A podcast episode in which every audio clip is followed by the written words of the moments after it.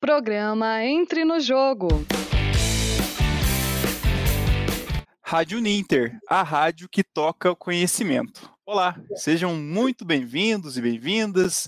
Esse conteúdo é uma produção da Central de Notícias do Ninter em parceria com a TV Profissão. Eu sou Ivano Tozin e estamos começando mais uma edição do programa Entre no Jogo, programa que aborda futebol, mas também outros esportes. E o tema de hoje é tênis e seus desafios. Temos um convidado especial, mas antes de tudo, Matheus, seja bem-vindo, apresenta nosso convidado. Olá, Evandro, olá a todos. Realmente, hoje a gente vai entrevistar o Lucas Zacarias, que é um jovem tenista natural de Manaus, mas que hoje mora em Curitiba. Ele é praticante de tênis desde os 9 anos de idade e atualmente disputa na categoria juvenil. Seja bem-vindo, Lucas. Bom, para a gente iniciar um pouquinho, eu gostaria que você contasse rapidamente assim como que você conheceu o tênis, como que você começou a jogar esse esporte. Boa noite, Evandro. Boa noite, Matheus. Boa noite a todos os ouvintes da rádio. É, então, é, eu comecei a jogar tênis num clube do lado da, de onde eu morava, lá em Manaus, né? Era um clube próximo. E eu olhei uma placa, né? Tinha escrito aulas de tênis grátis. E eu fui fazer uma aula experimental e acabei gostei, né? Comecei a jogar em 2014 e tô nessa minha, nessa minha caminhada até hoje.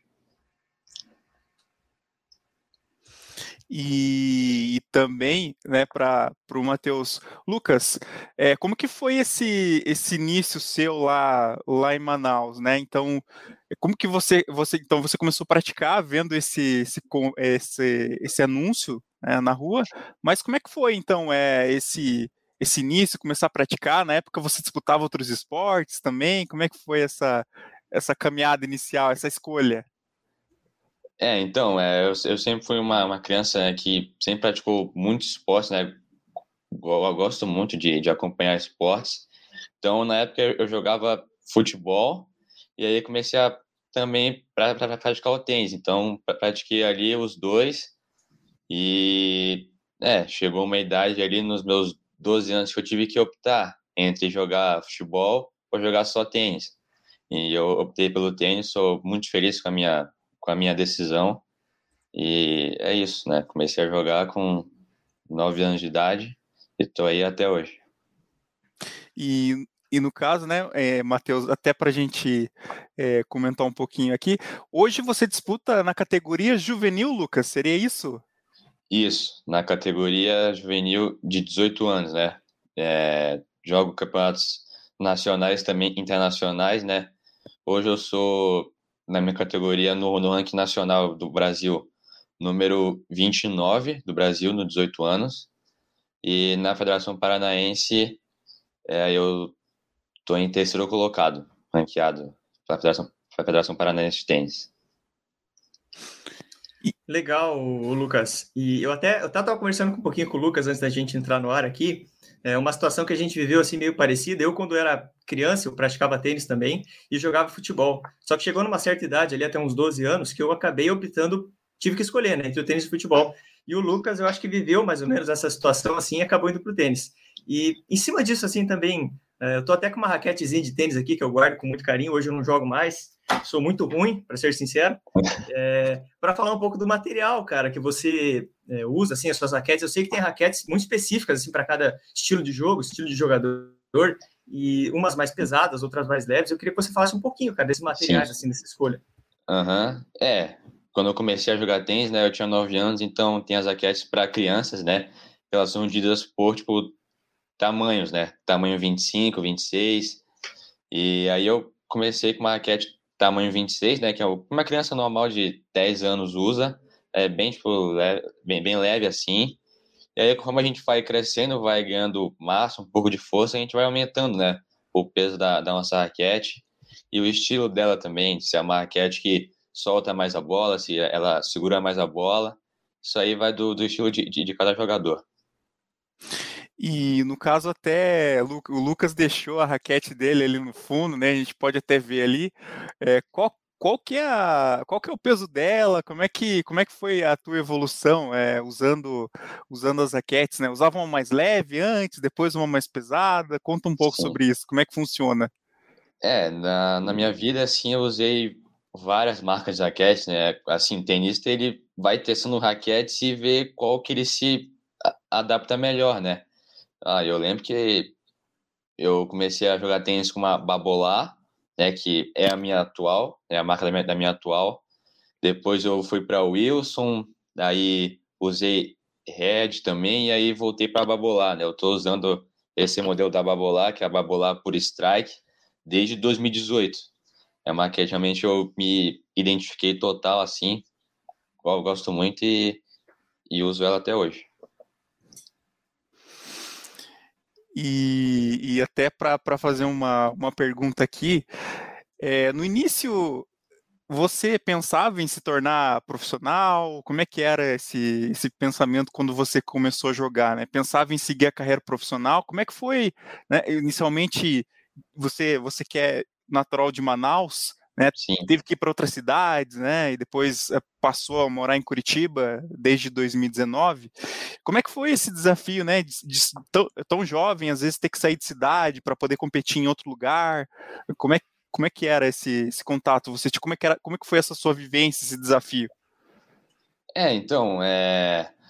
quando a gente come... quando eu comecei, pelo menos, né, era criança, brincadeira de criança, né, para fazer um esporte ali, tá, tá sempre ativo mas eu comecei a, a, a, pegar um gosto que eu nunca tinha sentido com nenhum outro esporte. Eu falei, opa, acho que isso aqui é o que eu quero fazer na, na minha vida mesmo. Então, em 2017, eu coloquei na minha cabeça que o meu, meu, meu objetivo era ser tenista profissional. E tô nessa caminhada aí, né? Meu primeiro torneio nacional, né? Que é o que, que é o que a maioria dos atletas do Brasil costumam jogar, né? Grandes atletas jogaram torneios nacionais da, da Confederação Brasileira, né? E o meu primeiro eu joguei em 2018. Isso aí foi, foi me abrindo as portas, né? Eu tive que sair de Manaus para ir jogar em cidades que eu nunca nem tinha sonhado em, em jogar para treinar, por exemplo, em janeiro de 2018, antes de eu jogar meu primeiro torneio nacional, eu, eu treinei duas, duas semanas em Buenos Aires, né, com um treinador lá de Manaus, né, Agnaldo Nascimento, que é um treinador de Manaus, que é um amigo, né, ele organizou uma equipe para ir para lá. E aí eu fui junto, né? E bom, eu, eu acho que deu sorte que no meu primeiro torneio fora de Manaus eu fiz, eu cheguei nas quartas de final, sem nem saber o que era a Confederação Brasileira de Tênis, essas coisas. Então acho que foi bem legal assim esse meu, meu começo. Lucas, e assim, em cima um pouco disso dessas competições, uh, falando um pouco dos diferentes estilos de, de quadra, né, cara? Porque a gente tem saibro, tem grama, tem, tem quadra mesmo, piso. É, como é que ah. você é, se adapta para cada tipo de, de, de, piso, de quadra? E queria que você falasse também se, por exemplo, o clima ou alguma ação externa, assim, tipo vento, pode te atrapalhar no teu jogo, influencia de alguma maneira? Então, é, eu, como eu sou de Manaus, né, uma cidade muito quente, lá em toda a cidade tem cinco quadros de saibro e o resto tudo é quadra de piso, quadra rápida que a gente chama, né, de, de cimento. Então eu treinei desde os meus 9 anos até os meus 13 só em quadra rápida, assim. Eu não, não sabia como que como jogar no saibro, nem em outros pisos, só na quadra rápida. E aí quando eu saí, né, para começar a jogar os torneios fora, o piso predominante no, no Brasil é saibro total. Eu chegava nos torneios assim, tinha que chegar até dois dias antes para poder treinar um pouco, né? Se tipo, adaptar o piso. Mas sim, realmente, é, nós temos a quadra rápida, que é o cimento que a gente fala. Tem saibro, né? Que é o, o barro ali que o pessoal chama popularmente. Tem a grama, tem quadras de, de tipo, capé, que chama, né? Capé, uhum. é uma quadra coberta, assim, que é um pouco mais rápida até que a própria quadra rápida. Você vê que é um jogo bem, bem, bem diferente. E sim, é, cada jogador tem o seu estilo que se adapta a uma quadra melhor. Um cara que joga um pouco mais plano, com a bola mais reta, mais rápida, ele vai estar melhor na quadra rápida. Já um, um jogador que gira mais a bola, joga bolas mais altas, né? Com o atrito do cyber, ela quica e pula mais. Então, o jogador vai se dar melhor no cyber. Então, isso aí varia também. E com questão que você falou de faladores externos, né? Sim, por exemplo, jogar numa, numa cidade com mais altura, como Curitiba tem quase mil metros de altura, né? e jogar em, em Itajaí, que é a, a, nível do mar, é uma diferença muito grande. A bola voa aqui em Curitiba, né? Como a gente fala, a bola anda muito e lá a gente pode bater, bater, que a bola ainda vai dar uma segurada, né? Pelo, pelo, ar da, da, da, da cidade tudo. E legal, até, até o Lucas comentou aí que ele teve uma competição em. Recentemente ele participou de uma competição em Florianópolis, então é um exemplo. Semelhante isso. a isso, Lucas, que, que você comentou, que a bola ela acaba não indo tão rápido quanto, Exatamente. quanto, quanto aqui em, em, Curitiba, devido a esses fatores externos, é, altitude, força do vento, então acaba, acaba influenciando. E a gente também tem a gente também tem mais uma pergunta, além de outras perguntas aqui para o Lucas. É, o Rafael Nadal, a gente sabe que é uma, uma das referências no esporte, né? Ele tem algumas superstições, né? Em cada saque ele faz alguns movimentos ali característicos. Certo. Até fizeram uma matéria especial, é, um jornalista contou quantas vezes que ele fazia isso no jogo, né? Percebeu, né? Percebeu ali que ele fazia esse movimento antes de sacar. E, e aí, você acha que, que tenista tem, tem uma superstição, geralmente, outro te, outros tenistas também fazem, você já observou isso? E se você tem alguma superstição ou algum outro atleta que você tenha observado que faça isso também? Sim, é. Cada jogador, a gente fala isso que a gente usa para se concentrar para o próximo ponto, né? Nadal, por exemplo, ele ele coloca a mão na, sobrancelha e quica a bola não sei quantas vezes, né? Faz a maneira dele se concentrar. Djokovic, por exemplo, que é o número um do mundo, quica a bola de sacar 11 vezes sempre. Então é até engraçado falar, porque entre um ponto e outro, a gente tem um tempo limite para usar, que são 20, 25 segundos. Acabou um ponto, a gente tem 25 segundos para começar o outro. E às vezes, às vezes né, de ficar icando bola e vai na toalha, às vezes o, o jogador acaba pegando a advertência por, por tempo, né? E às vezes tem muitos jogadores que passam no tempo, assim, é normal até. E sim, eu tenho uma mania. É, antes de sacar, eu quico a bola sempre oito, oito vezes. É, eu tenho que pisar na quadra com, sempre com, com o pé direito. É, eu deixo as minhas, as, as minhas raquetes sempre enfileiradas. Tenho várias manias até. Legal. E, Lucas, assim, falando um pouco sobre o teu estilo de jogo, cara, como é que você se define assim? Como é que você define seus pontos fortes? O que, que você acha que são suas características e o que, que você acha que você ainda pode melhorar, que você busca evoluir? Certo. É, meu, eu me defino como um jogador de contra-ataque, né? Eu sou um jogador que eu me, me defino muito bem de, de fundo de quadro e eu fico esperando a oportunidade para eu para eu atacar e ir para cima, né? Então, é, tem muita gente gosta de, de jogar contra meu estilo de jogo, por exemplo, e tem gente que não gosta, né? Cada um consegue se, se adaptar da maneira que consegue. É, meu, meu, meu, meu ponto forte, eu diria que é o, que é o backhand, né? Para quem não sabe, é, é a, a, esquerda, que pode ser batida com uma ou duas mãos. Eu bato com, com, com duas mãos, né? E que é um pouco até estranho, porque eu sou destro, então geralmente a maioria das, pessoas tem a direita como um golpe mais forte, mas o meu é, o, é a minha, minha esquerda. E é isso, meu. Preciso melhorar um pouco minha, minha, minha, minha direita também, mas é, é sempre uma, uma, uma busca constante de evolução, né? Em todos os golpes. Se a gente conseguir ter um equilíbrio em todos eles já é uma, uma grande vantagem sobre todos os atletas. Legal, cara. É assim, acho que é até curioso você falar isso da questão de, de segurar com a mão com a mão não dominante, né? No teu caso, a esquerda. Sim. Porque tem alguns atletas que usam as duas, como você falou, e tem outros que usam uma só, né? Tipo, o clássico que usa uma só é o Federer, né? E, Exato. Assim, em cima disso, assim, você, o que você fala de, de diferença, assim? Porque com as duas mãos, a impressão que eu, como leigo, tenho aqui é que o cara consegue bater mais forte. Eu não sei, cara. É, então, o, o, exemplo que você citou, o Roger Federer, é que antigamente as raquetes eram feitas de madeira e o cabo ele tinha uma, uma, uma espessura diferente, que só cabia uma mão, não, não duas. Então, era-se obrigado a, a, a só, só, bater o backhand de uma mão. Então, se você pegar os jogadores no circuito hoje que tem 35, 36 anos, a maioria deles bate com o back de uma mão porque na, na, naquela época era ensinado daquele jeito.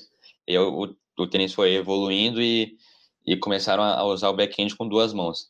É, o que você falou, a gente, quem bate backhand de, uma, de duas mãos, consegue é, segurar a bola aqui, com mais, mais altas, por exemplo, a gente tem um pouquinho mais de controle, que a gente tem duas, não só uma, né?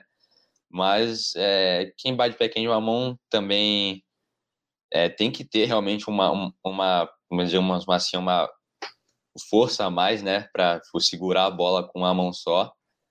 E hoje o tênis moderno é a gente vê dificilmente assim alguém que bate backhand de uma mão no, por exemplo, no, no, no discute juvenil hoje que eu jogo, pouquíssimos é, usam o, o back de uma mão, só só com, com duas. Entendi. E, assim, em cima um pouquinho também do, é, dessa questão mais técnica, assim, do, do tênis, como é que você, como é que é a tua rotina de treinos, cara? Como é que é a tua preparação, assim, é, para os jogos, para as competições? Certo. Uh, eu treino de segunda a sábado, né? Contando diariamente, né? Contando com aquecimento, tempo em quadra, alongamento, é, prevenção de lesão, dá um total de seis horas por, por dia de, de, segunda a sexta. E uhum. sábado é, é, um período só, da manhã, em volta de duas horas de treino. E também, Lucas, como é que como é que é a sua preparação também em relação à alimentação? Como é que como é que é feito, né? Tem que ter certos, é, tem que ter um, uma alimentação balanceada, tem que ter uma preparação ali antes do jogo, e também como é que você vê essa, essa questão mental do tenista, né? Tem que ter muita concentração, tem que ter, tem que ter um, uma mente concentrada, né, para poder jogar ali o esporte. Exatamente. É, contando com a, com, a, com a alimentação que você, vocês falaram, é, sim, tem muitos atletas que têm acompanhamento com, com nutricionista e tudo, até porque um atleta uma carga diária como a minha, por exemplo, dá seis horas diárias, tem que se alimentar bem, né? Não é comer muito, né? Claro, mas comer equilibrado, balanceado, tomar alguns suplementos, né? Que, que ajudam ali na hora do treino.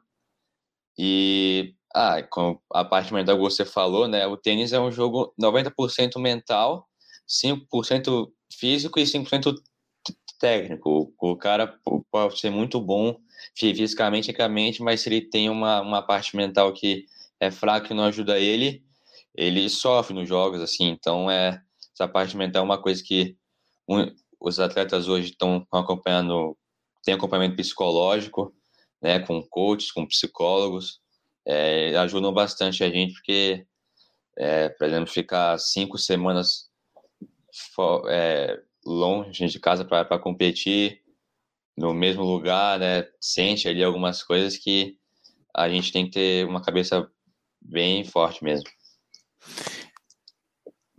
Pode falar, Matheus. Pode falar, depois eu, eu faço. Eu acho muito legal essa questão da, dessa parte mental que ele falou, porque realmente no tênis, cara, assim, é, o tênis é um esporte individual, né? Claro que tem as duplas também. Mas diferente, por exemplo, de um futebol da vida, de um esporte coletivo, em que às vezes um, um erro de um jogador não é tão percebido, sabe? É, às vezes o cara erra um passe, erra um, chute, alguma coisa, e acaba sendo mascarado pelo trabalho coletivo ali e tudo mais.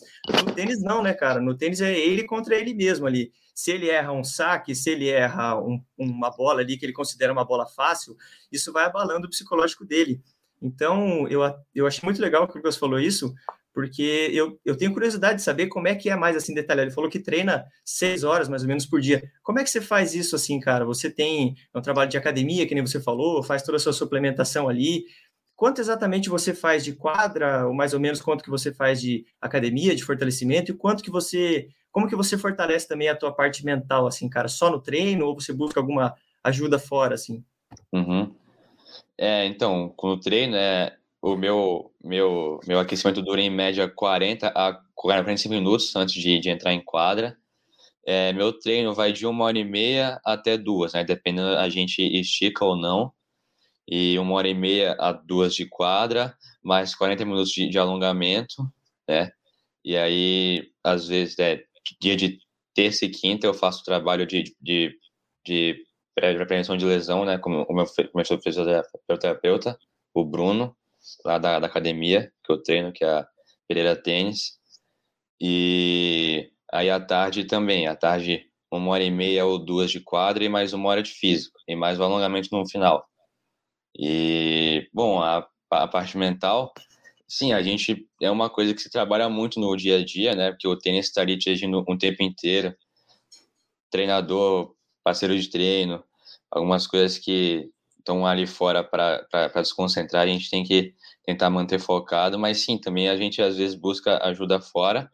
Por exemplo, é, às vezes eu faço um tratamento chamado barra de access, né, com, as, com, com a saída Sandrine, é uma ajuda muito, né, que é uma, uma sessão que a gente liberta as barreiras da, da nossa mente.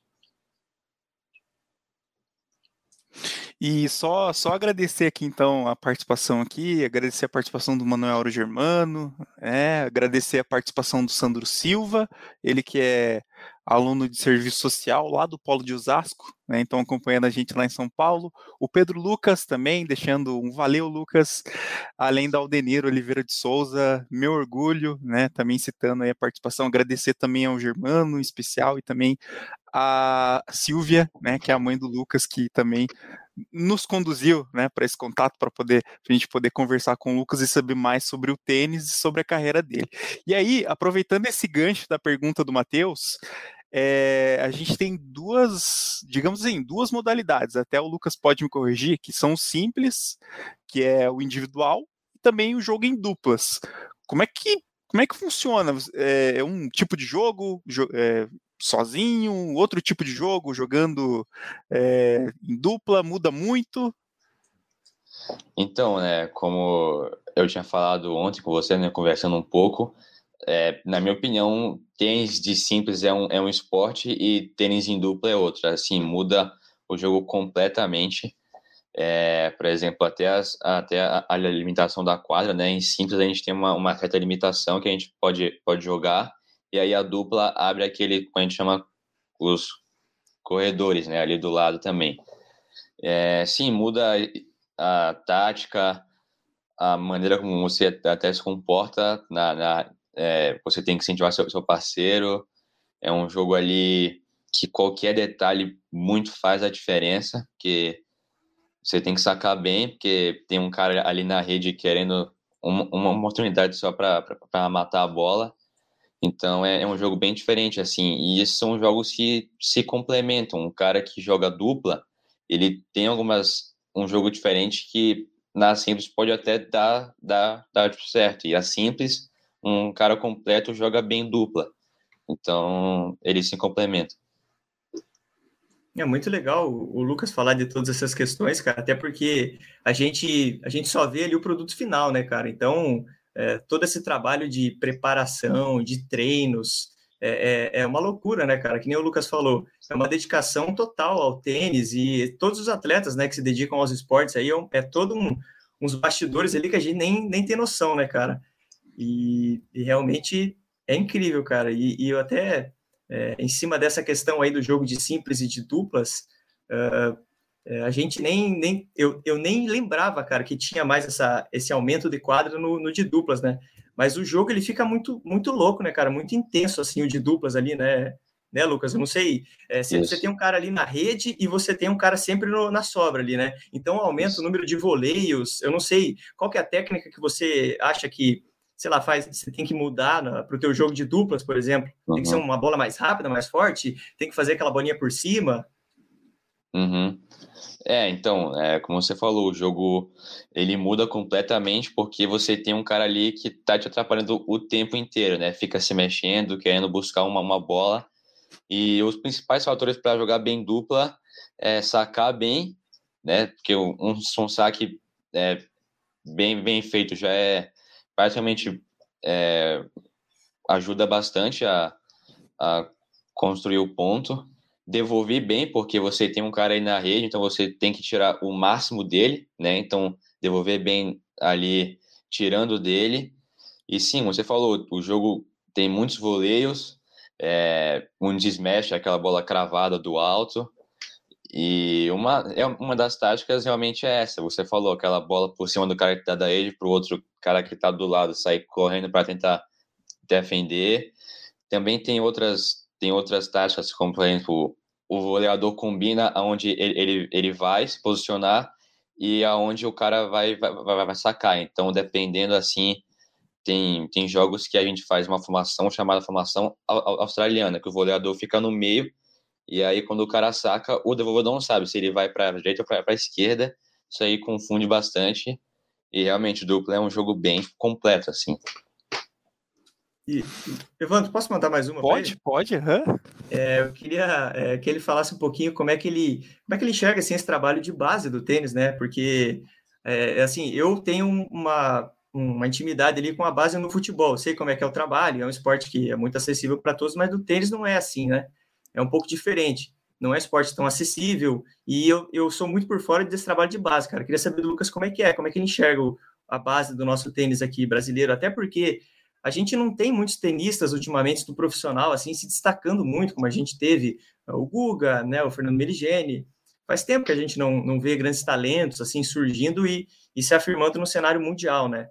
Então eu queria perguntar para o Lucas um pouquinho como é que ele enxerga esse trabalho de base, cara, de competições, de treinos, tudo mais.